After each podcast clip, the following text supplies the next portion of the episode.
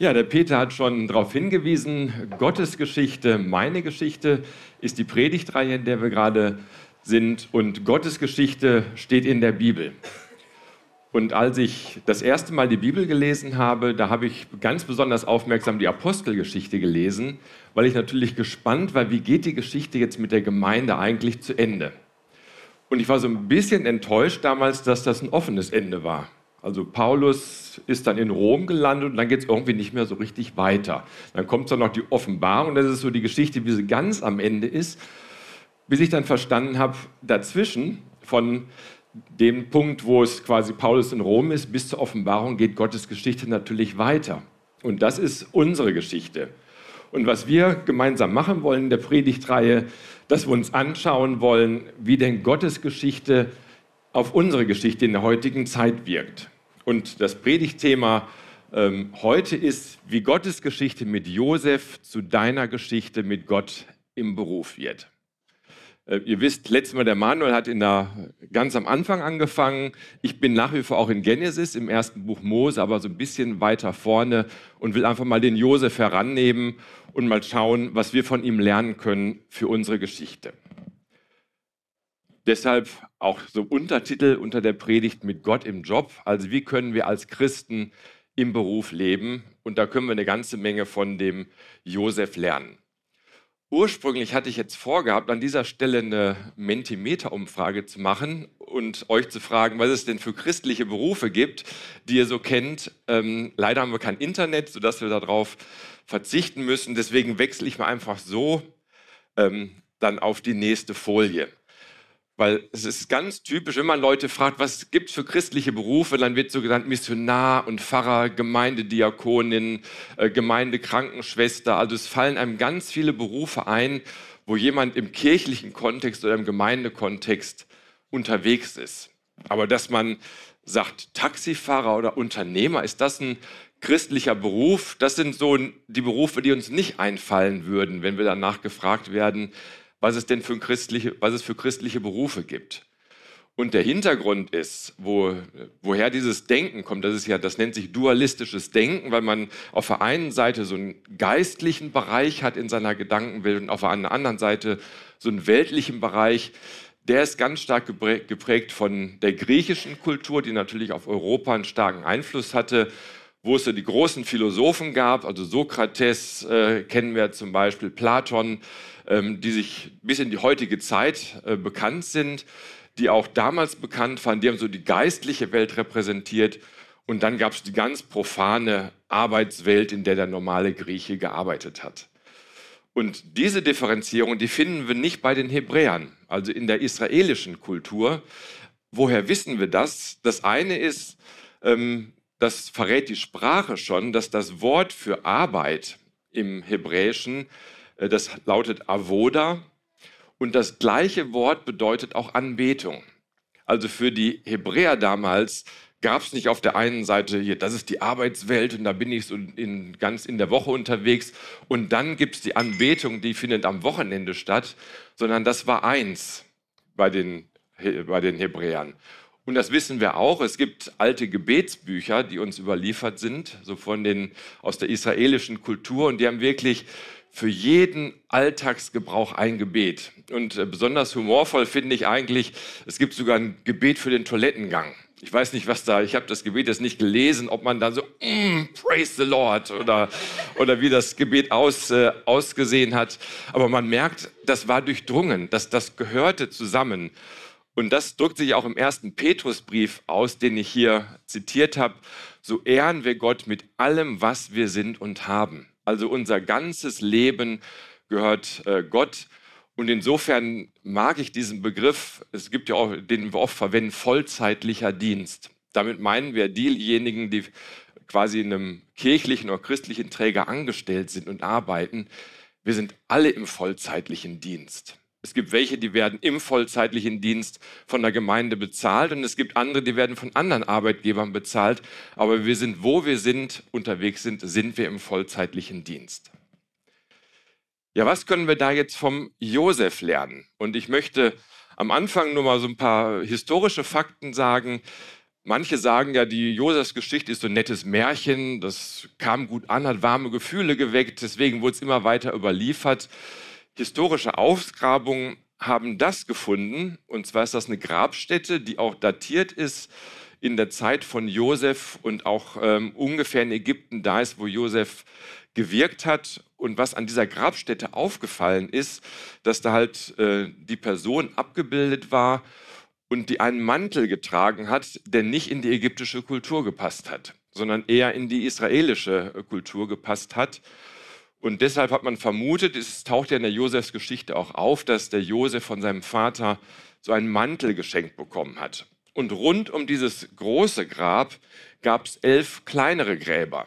Das war auch sehr ungewöhnlich, wo man dann davon ausgeht, dass das die Brüder von Josef sind, die da begraben worden ist. Also es gibt durchaus ähm, auch Belege dafür, dass diese Josefsgeschichte tatsächlich passiert ist. Ja, falls nicht alle die Josefsgeschichte parat haben oder kennen, mal so einen ganz schnellen Durchlauf dadurch. Josef ist der Urenkel von Abraham, der Vater ist der Jakob und der war schon in Kindheit an so ein Träumer. Ich glaube, der war aber auch ein, ein, freundlicher Typ, der Charakter hatte, war deshalb auch der Lieblingssohn von seinem Vater. Man sieht in dem zweiten Bild, wie der Vater ihm deshalb auch einen ganz tollen Mantel schickt. Ähm, das hat den Neid von seinen Brüdern geweckt und deshalb haben die Brüder beschlossen, ihn zu töten und haben sich dann am Ende doch überlegt, ach, ehe wir ihn töten, verkaufen wir ihn doch als Sklave nach Ägypten.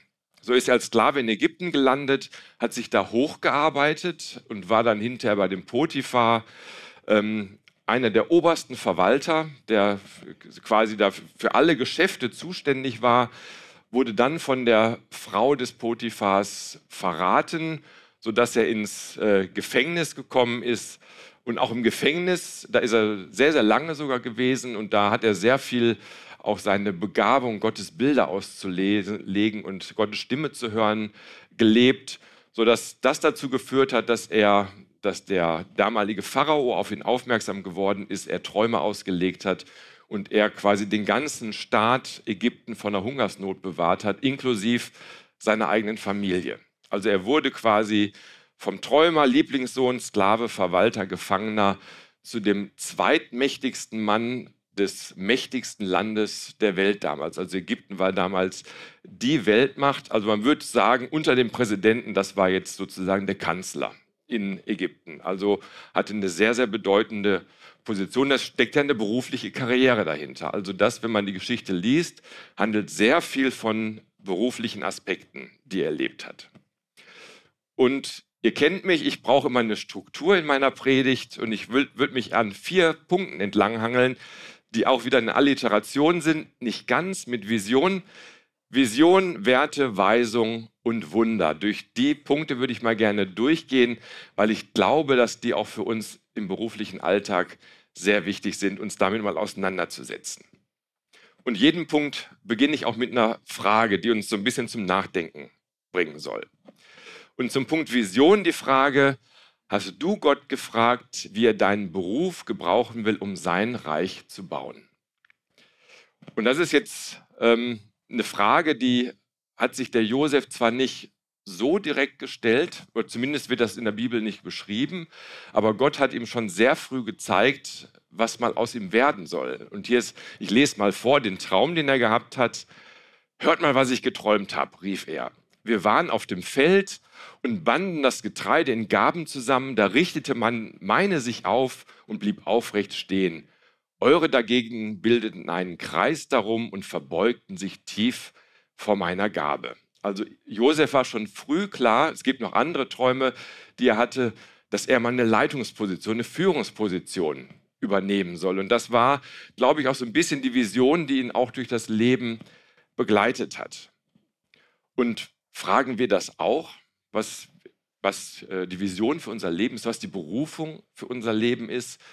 Und jetzt kann man im ersten Schritt sagen, ja, das ist ganz besonders wichtig für die jüngere Generation. Die stehen ja noch ganz am Anfang, die sind gerade auf dem Weg, sich für einen Beruf zu entscheiden. Das wird ja auch immer schwieriger. Gerade für die jüngere Generation ist das wichtig, dass da mal ins Gebet zu gehen und sich von Gott was aufs Herz legen zu lassen.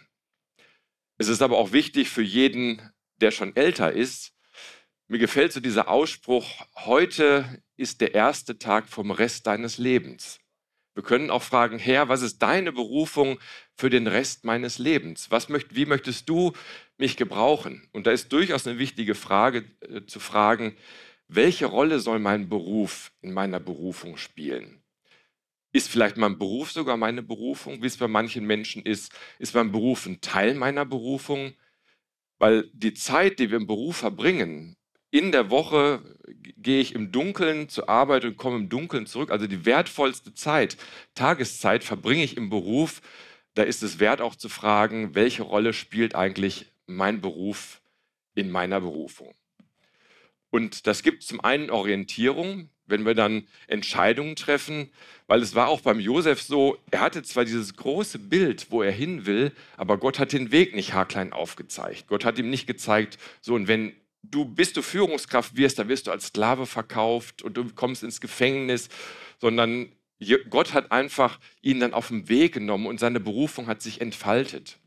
Und so wird es auch in unserem Leben sein, dass manche Menschen wirklich schon was auf dem Herzen haben, wo es lang gehen soll, dann mit Gott Schritt für Schritt gehen und sich vor ihnen dann entfaltet, was so der Weg Gottes mit ihnen ist. Und es gibt ganz viele Entscheidungen, die wir dann auf dem Weg treffen werden. Und da hilft es quasi dieses Bild, diese Vision vor Augen zu haben.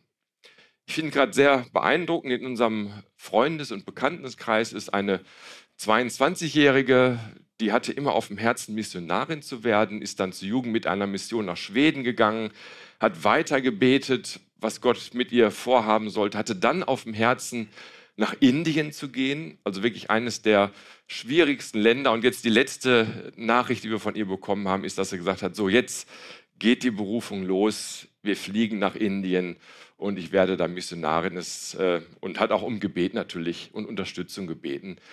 Und das war für mich auch so ein Beispiel, wie sich so langsam eine Berufung dann auch entfaltet.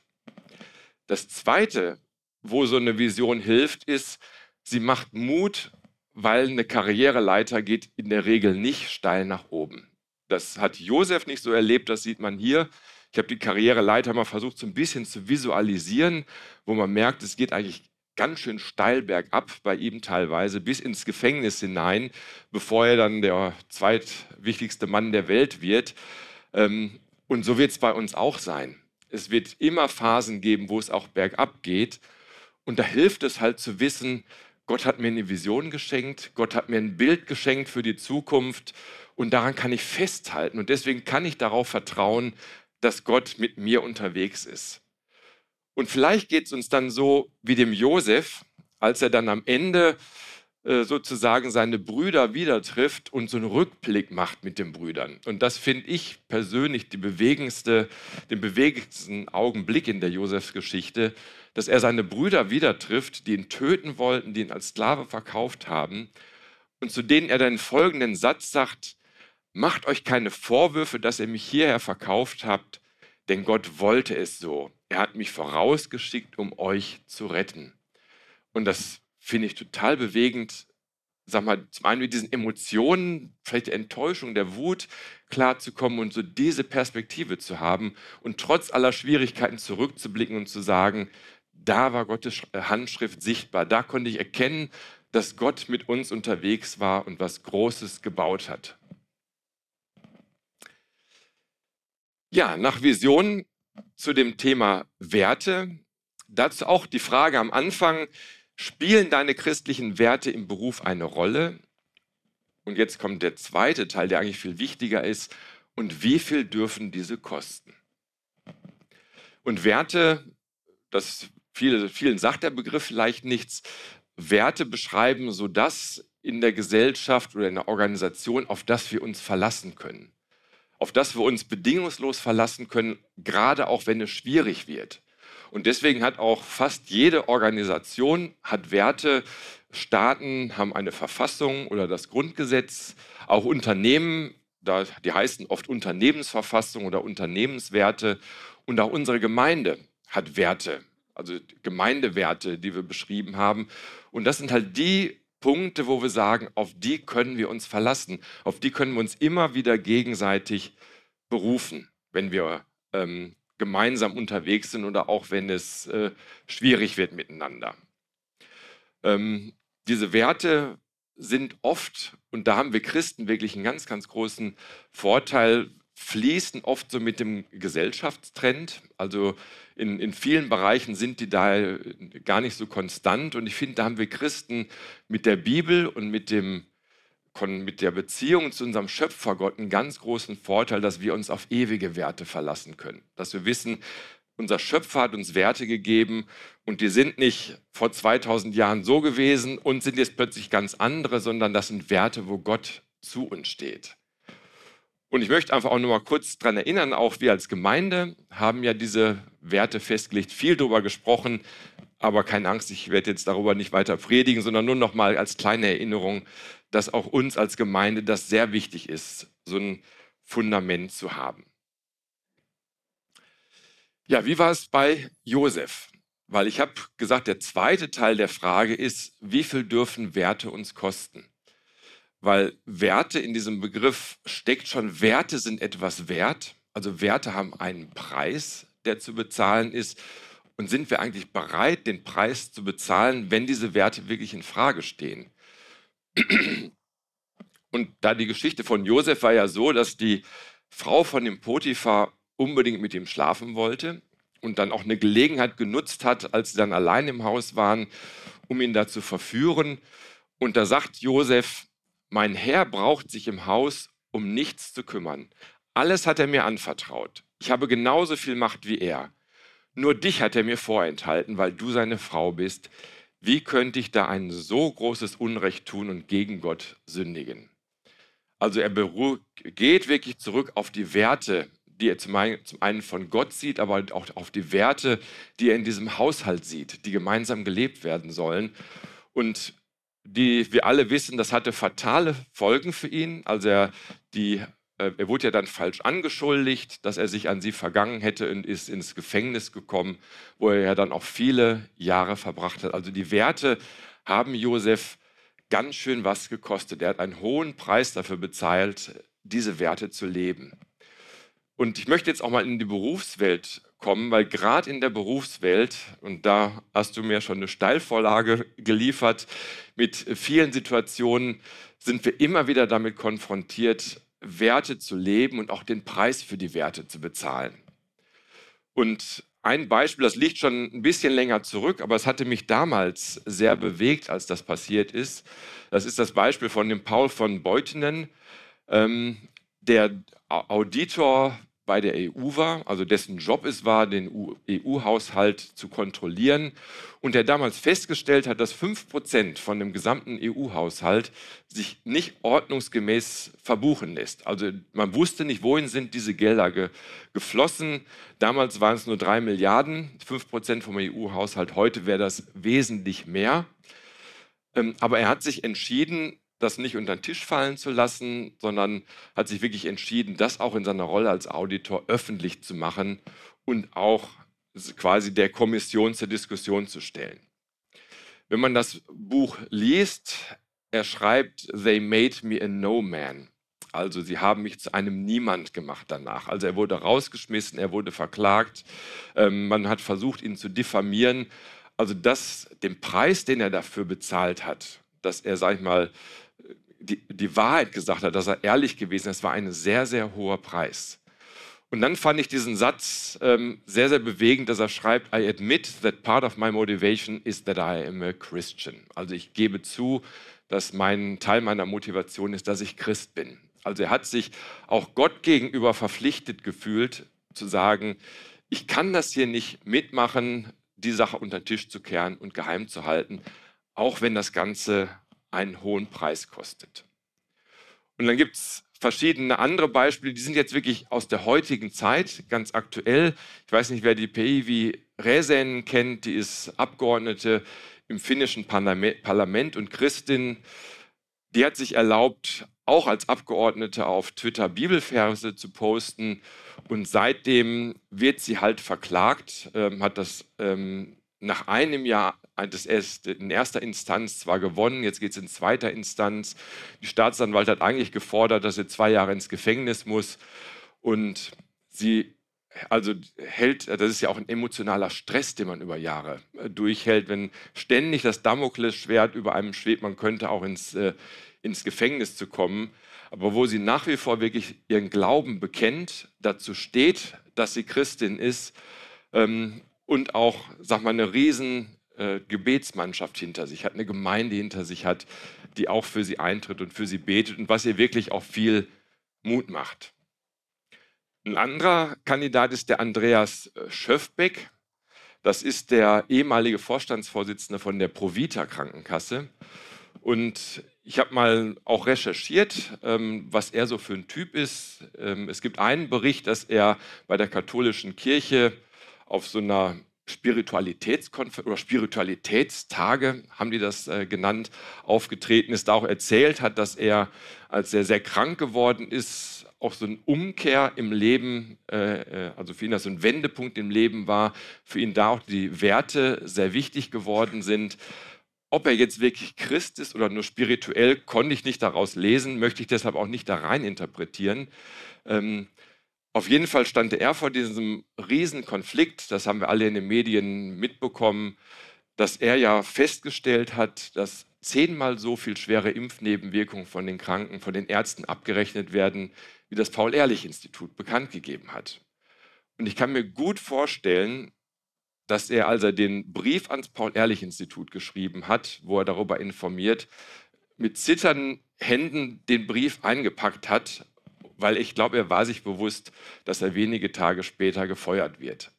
Weil das war halt nicht opportun, dass man solche Fakten ans Licht bringt. Und es war auch so. Er hat drei Tage später äh, wurde er fristlos gekündigt. Es war auch eine riesen Diffamierungskampagne, die über sich ergehen lassen musste. Aber wo man auch merkt, das war auch jemand, der gesagt hat, mir sind hier Werte wichtiger als mein Ruf, als mein Job, ähm, als, äh, als andere Dinge, an denen ich bin. Mir ist einfach wichtig, ich will ehrlich sein zu meinen Patienten. Äh, zu Patienten, zu meinen Versicherten, weil er sagt, meine Versicherten haben ja auch einen Anspruch darauf, die, die Wahrheit äh, zu erfahren. Und das fand ich auch ein sehr beeindruckendes Beispiel zum Thema Werte, als ich das so mitbekommen habe. Und mal so in Klammern so ein kleines persönliches, persönliche Sichtweise, wo ich weiß, es sehen vielleicht auch manche anders und können wir auch gerne ins Gespräch drüber kommen. Also mich hat die Corona-Zeit, du hast auch Beispiele genannt, wo halt äh, das, also viel Missbrauch passiert ist, insofern sehr, sehr bewegt, weil ich selten so eine Abkehr von Werten in der Gesellschaft erlebt habe wie in dieser Zeit. Also fast alles, auf das wir uns verlassen wurden, hatte keinen Bestand mehr. Am schlimmsten fand ich, dass ähm, Menschen einsam sterben mussten, keine Begleitung mehr hatten. Man musste einsam trauern. Leute wurden im Altenheim weggeschlossen. Also ein Freund, der selbst Arzt ist, musste, hat seine Mutter, die musste ins Altenheim, die, ihm wurde verboten, die über ein halbes Jahr zu sehen oder länger. Danach war sie so dement, dass sie ihn nicht mehr wiedererkannt hat. Und es sind wirklich Dinge passiert, wo ich so denke, haben wir eigentlich so allen Kontakt zu Werten verloren in unserer Gesellschaft, äh, der so da ist. Und das hat mich schon sehr bewegt. Und am meisten hatte mich bewegt, als dann in dem Jahr, wo die Jahreslosung lautet, wer zu mir kommt, den werde ich nicht abweisen, ähm, die Kirchentüren geschlossen wurden und ganze Personengruppen nicht mehr willkommen waren. Und ich so dachte, wie kann man in der, im Gottesdienst über die Jahreslosung predigen und einen ganzen Teil der Bevölkerung außen vorschließen. Also mich hatte das, hat das wirklich sehr, sehr bewegt, die Entwicklung, die wir damals hatten. Ähm, beruflich, um auch so ein, so ein das Thema, wie es, wie es bei mir im Beruf ging, äh, dabei auch nochmal ein Beispiel zu bringen. Wir hatten auch so eine Wertediskussion bei mir in der Firma. Und zwar ging es damals darum, dass der Herr Laumann, unser Arbeitsminister, ja den Erlass äh, gemacht hat, dass wenn Leute in Quarantäne kommen, für Geimpfte eine Lohnfortzahlung ist und für Ungeimpfte nicht. Das heißt, es wurden Menschen für einen halben, die hatten plötzlich einen halben Monatslohn weniger. Und dann hatte ich als Geschäftsführer gesagt, ähm, dann bezahlen wir das halt als Unternehmen, weil das die Leute, die nicht so viel Geld haben, für diesen halben Monat kein Gehalt, die werden das nicht durchstehen, ähm, weil es hat nicht jeder Tausende von Euro auf dem Konto mal so, mal so eben. Und wir hatten eine riesen Diskussion darum. Also ich habe echt gedacht, das gibt es doch gar nicht. Man muss die Ungeimpften doch bestrafen und was weiß ich, was, was ich mir da anhören hören durfte. Und im Rahmen dieser Diskussion, ähm, die, sehr hitzig war, hat dann ähm, einer aus der Personalabteilung bei uns, ähm, der die ganze Zeit nichts gesagt hatte, der sagte, ich möchte mal das Wort ergreifen. Ich lese mal einen Abschnitt aus unserer Unternehmensverfassung vor. Und er las diesen Abschnitt vor, wo es darum, wo wir gesagt haben, bei uns wird niemand diskriminiert. Und die ganze Liste wegen Geschlecht, wegen Hautfarbe, wegen ähm, sozialer Zugehörigkeit, Ausbildung und so weiter. Und sagte dann, da gehört doch bestimmt auch der Impfstatus zu. Und da war die ganze Diskussion plötzlich zu Ende, weil uns gemeinsam klar wurde, es gibt Werte, auf die wir uns verlassen können. Auf die haben wir uns geeinigt und die sollten wir auch nicht plötzlich in der Krise über Bord werfen. Und das war für mich halt wirklich so ein bewegender Moment, wo ich gemerkt habe, wie wichtig es ist, Werte zu haben und sich auf Werte zu berufen. Und deshalb, ich finde diesen Satz aus Kolosser sehr, sehr wichtig, Kolosser 3,23. Bei allem, was ihr tut, arbeitet von Herzen, als würdet ihr dem Herrn dienen und nicht den Menschen. Und das ist wirklich eine ganz wichtige Einstellung, wenn wir im Beruf unterwegs sind, dass wir nicht sagen, ich arbeite hier nicht für meinen Chef oder ich arbeite hier nicht, um die Kollegen zu imponieren. Ich arbeite für Gott. Am Ende ist das ja auch, was Josef motiviert hat, dass wir sagen, es ist, wem ich die Ehre geben will mit meinem Job, das ist Gott. Und das macht sich dann in vielen kleinen Punkten bemerkbar, wie ich mit Kunden umgehe, wie ich mit Mitarbeitern umgehe, wie ehrlich ich berate, wie ich mit Steuern umgehe, wie ich damit mit Krankschreibung umgehe, ob ich eine Krankschreibung nutze, um mal einen Tag Urlaub mehr zu haben. An all solchen Dingen wird man feststellen, ob wir mit dem, was wir im Beruf tun, Gott ehren. Und ein guter Freund sagte mal zu mir, um ein guter Mensch zu sein, äh, ein guter Mensch, äh, zu, äh, ein guter Mensch sein kann ich auch ohne Glauben. Und das war zum Zeitpunkt, als ich mit ihm viel über Glauben im Gespräch war. Und dann habe ich zu ihm gesagt, du hast recht. Werte zu leben ist kein Alleinstellungsmerkmal von uns Christen. Ich kenne viele Menschen, die keine Christen sind, die teilweise sogar viel beeindruckender ihre Werte leben, als wir Christen das manchmal tun. Aber trotzdem sind Werte wichtig für uns. Das hat Jesus vorgelebt. Deshalb sind die beiden nächsten Punkte, die ich bringe, das sind wirklich Alleinstellungsmerkmale von Christen im Beruf. Und das ist der Punkt Weisung. Die Frage so am Anfang, bittest du um Gottes Führung und rechnest du bei der Arbeit auch mit Gottes Reden?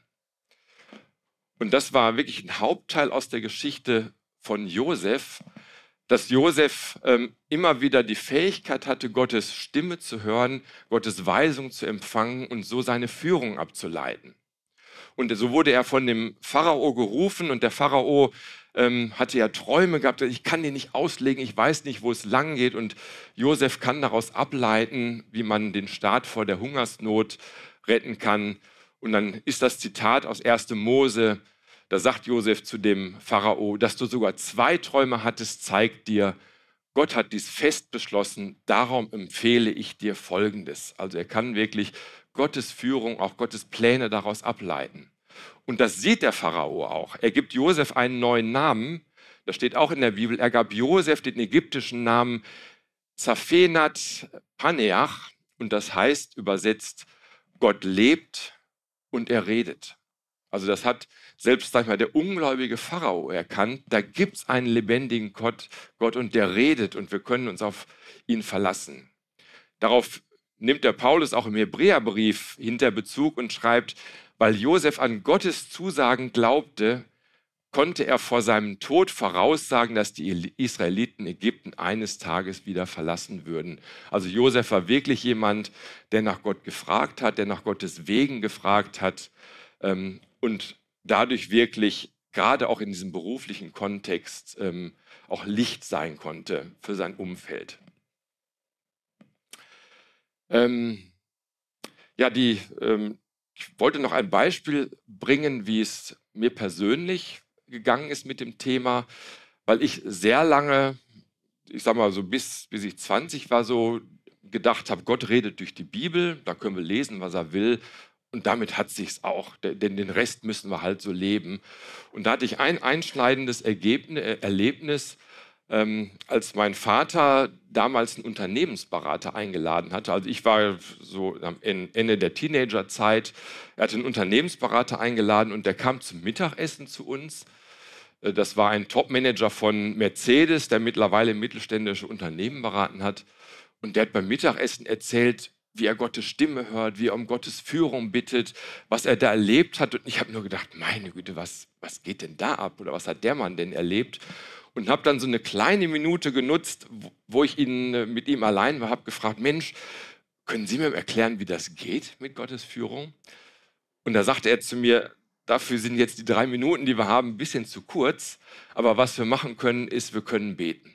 Und er hat mir die Hände aufgelegt, ähm, hat dafür gebetet, dass ich Gottes Führung erlebe oder Gottes Stimme höre. Ich habe das auch im, im Gebet ausgesprochen und das war so mein Startpunkt da auch reinzuwachsen in das Thema Gottes Führung, Gottes Stimme zu hören. Und es ist auch wirklich ein Weg.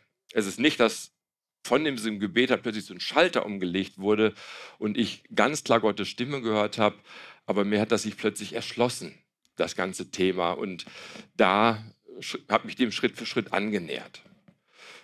Um ein Beispiel zu bringen, wie das auch in so einem beruflichen Alltag stattfinden kann oder funktionieren kann, ist, eine Situation bei uns im Unternehmen. Und zwar, was da passiert ist, da hat unser größter Kunde in China, der hatte Zehntausende Sensoren bei uns bestellt. Ähm, wir hatten auch riesen Lagerbestände ähm, natürlich für ihn angelegt und plötzlich kam die Nachricht, dass die uns gesagt haben, das nehmen wir alles nicht mehr ab. Und wir hatten wirklich bis in die Millionenhöhe rein plötzlich Material und Produkte da liegen, ein Riesenschaden, der da für uns äh, äh, dadurch entstanden ist.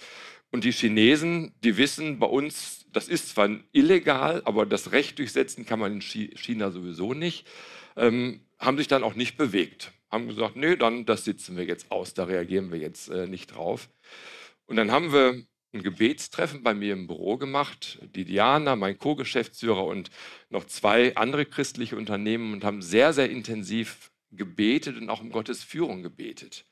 Und Gott hat auch in diesem Meeting schon zu uns geredet. Er hat uns da reingeführt. Er hat gesagt, ihr habt sehr schlecht über die Chinesen geredet. Dann haben wir erstmal um Vergebung gebetet. Dann, hat, dann wurde uns klar, wir sollen die Chinesen segnen. Die Diana hatte noch verschiedene Bilder, die uns da hineingeführt haben, auch in, in bestimmte Art und Weise zu beten, dass diese internen Richtlinien bei den Chinesen, dass die fallen müssen. Das Ganze hat zwei, drei Stunden, haben wir zusammengesessen, einfach mit einer ganz intensiven Zeit mit Gott. Am nächsten Morgen bin ich auf einer Dienstreise im Auto, da bekomme ich einen Anruf vom kaufmännischen Leiter und er sagt, also Matthias, ist was ganz Ungewöhnliches passiert. Der Einkäufer von dem chinesischen Kunden hat angerufen und gesagt, er hätte Anweisung von oben bekommen, dass er die Sache jetzt vom Tisch kriegen soll und hat ein Angebot gemacht.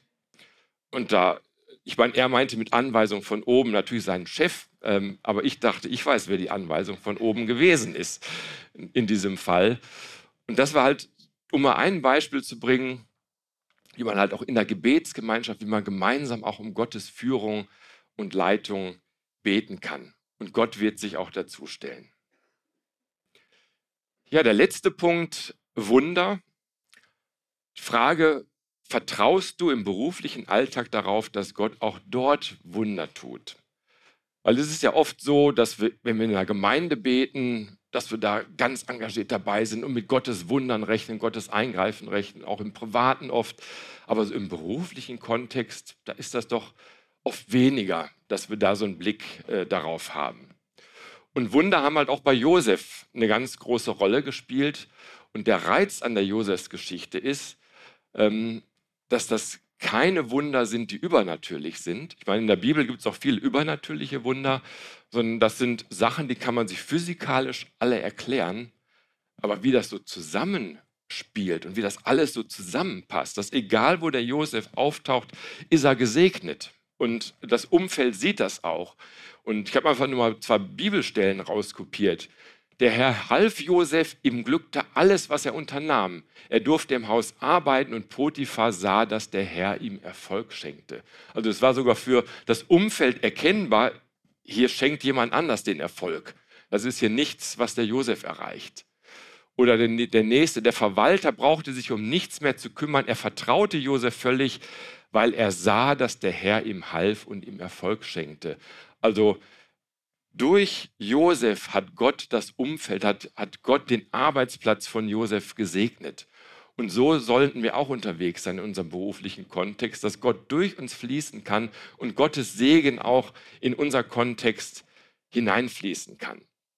Und im Hebräerbrief steht dazu auch, wir finden für diese Aufgaben keinen besseren Mann als Josef, sagte der König, denn in ihm wohnt Gottes Geist.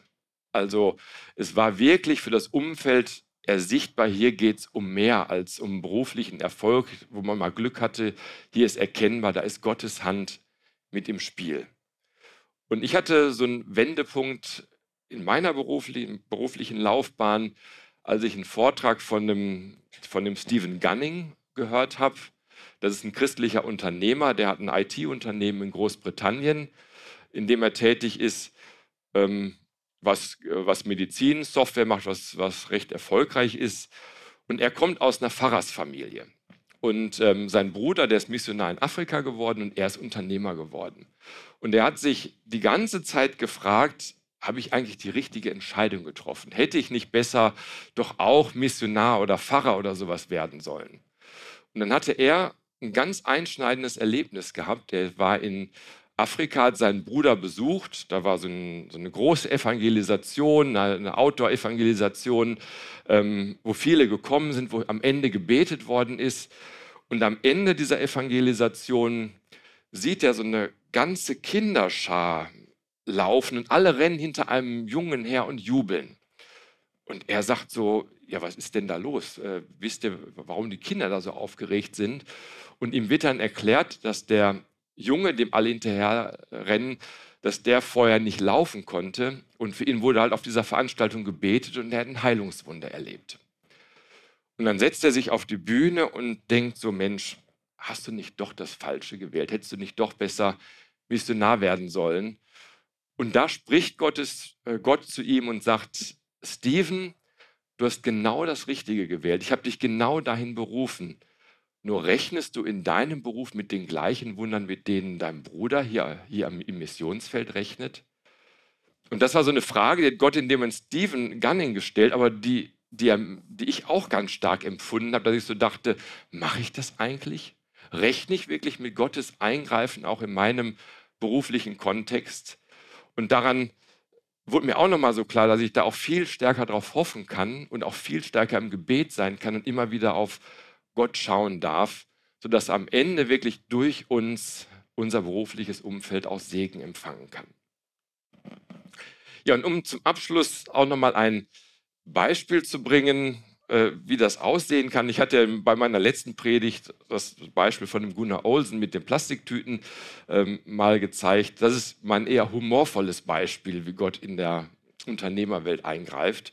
Und zwar habe ich auf einer Konferenz den Herrn Schlosser kennengelernt der Schlosser, der ist Schlosser und der hat eine Schlosserei. Ähm, und der Schlosserei ging es mehr oder weniger gut und irgendwann hat er so den, hat ihn ein Freund angerufen und hat gesagt, Mensch, an der und der Straße, da sind, ist ein Gebäude frei, willst du da nicht hinziehen? Dann ist er da hingefahren, hatte so den Eindruck, Mensch, Gott will, dass ich meine Firma hier aufbaue. Und diese Straße hieß Bürgermeister Schlosserweg. Und dann hat er sich gedacht, ach, das passt ganz gut zusammen. Und dann hat er darum gebetet, dass er mehr Aufträge bekommt.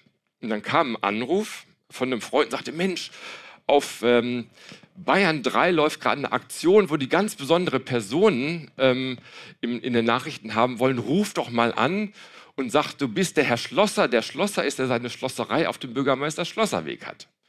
Er ruft da an, kommt tatsächlich in die Sendung.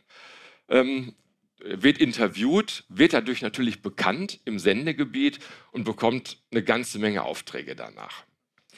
Dann geht die Geschichte noch weiter. Ein halbes Jahr später kommt der nächste Anruf. Auf Antenne Bayern läuft so eine Aktion. Ruft da doch nochmal an. Er ruft da wieder an, kommt wieder durch, ist wieder bekannt, bekommt wieder eine Menge Aufträge. Nach zwei Jahren hat er so das, er, so wie er das selbst erzählt hat, hat er so selbst das vermessene Gebet gesprochen, hat so zu Gott gesagt, Mensch Gott, also jetzt mal noch mal irgendwie so ein besonderes Ding, das wäre eigentlich ganz nett. Dann bekommt er drei Tage später den Anruf von Kai Pflaume, also von der Fernsehsendung, ich weiß nicht, ob die Sat 1 oder, oder auf RTL läuft, ob er nicht in die Show kommen will, in die Fernsehshow, um das da auch nochmal vorzustellen. Hat er noch eine größere Reichweite gehabt und so einfach hat Gott das Marketing für ihn unternommen und ihn bekannt gemacht. Heißt jetzt nicht, dass wir alle äh, darum beten sollen, dass wir in Fernsehsendungen kommen, aber ich fand das einfach äh, fast humorvoll, wie, wie, wie, Gott ihn da versorgt hat und äh, Gott dafür das Marketing gesorgt hat. Ja, mir geht es immer so, wenn ich die Josefsgeschichte lese, wenn ich solche Beispiele höre, dann kann man ja auf der einen Seite sagen, ach, das stimmt alles gar nicht, das ist alles übertrieben. Oder man kann sagen, ja, die sollen sich mal nicht so vor, äh, nach vorne stellen und damit angeben, was die mit Gott erleben. Aber man kann auch sagen, Mensch, das begeistert mich, das will ich auch. Und so ging es mir immer, wenn ich so Menschen kennengelernt habe, dass ich danach gedacht habe, das will ich auch. Ich will mehr mit Gott erleben, ich will im Glauben wirklich wachsen. Und deshalb möchte ich zum Abschluss euch einfach nochmal mitgeben, Gott möchte, dass du Teil seiner Geschichte wirst auch mit deinem Beruf.